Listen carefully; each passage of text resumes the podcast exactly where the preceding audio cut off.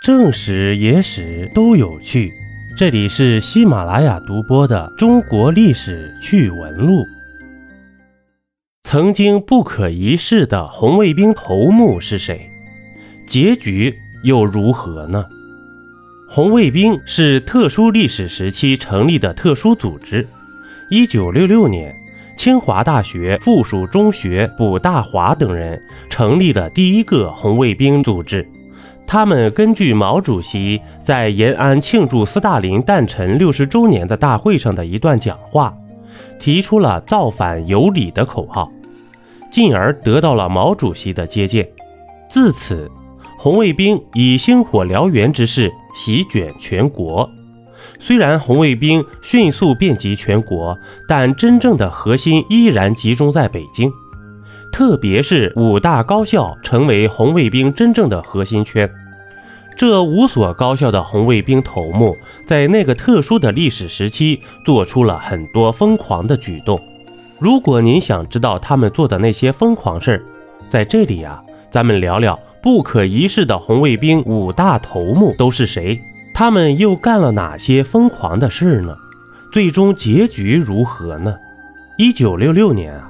在康生的煽动下，北京大学聂元子等七人联名贴出了全国第一张大字报。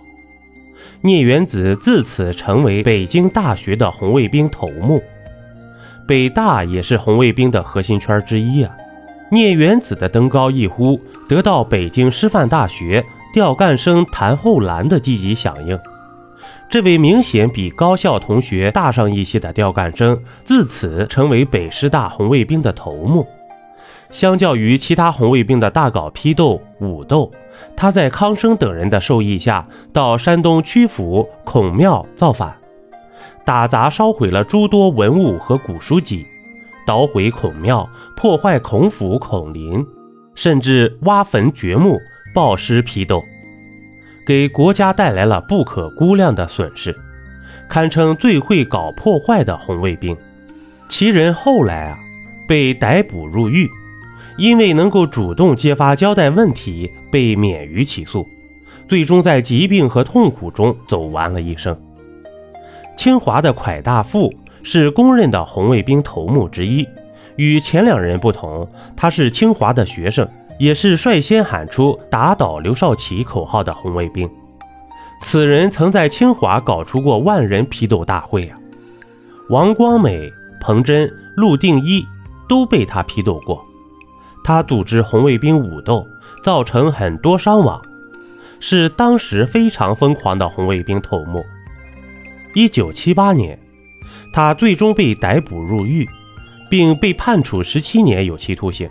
据说啊。出狱后，他曾在深圳的合资企业任职，还曾参加过清华的百年校庆活动。韩爱京是北京航空学院的红卫兵头目，王大斌是北京地质学院的红卫兵头目。虽然这两所高校都被称为“天地两派”，甚至偶有内部武斗的纷争，但在批斗功勋元帅彭总的事情上。两伙人站到了一起，王大兵将彭总非法强行揪回了北京，韩爱京在北航的一间教室搞了一个所谓的审斗会。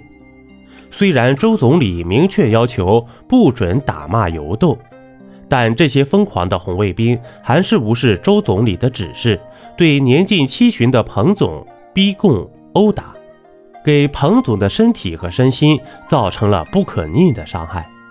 最终，韩爱京被判了十五年，王大斌被判了九年。据说北大的那位聂元子也被判了十七年。在那个特殊的历史时期，红卫兵喊着“革命无罪，造反有理”的口号，大搞批斗、破四旧、实施打砸抢等，其恶劣的行径给全国人民造成了极大的伤害和不可估量的损失。这段疯狂的历史。应该被世人铭记。除了上述这五大红卫兵头目，您还知道哪些关于红卫兵的故事吗？欢迎您在评论区里留言吧。一杯故事，一口酒，这里是历史绞肉机，我是金刚经。本集播完，感谢收听订阅，咱们下集呀不见不散。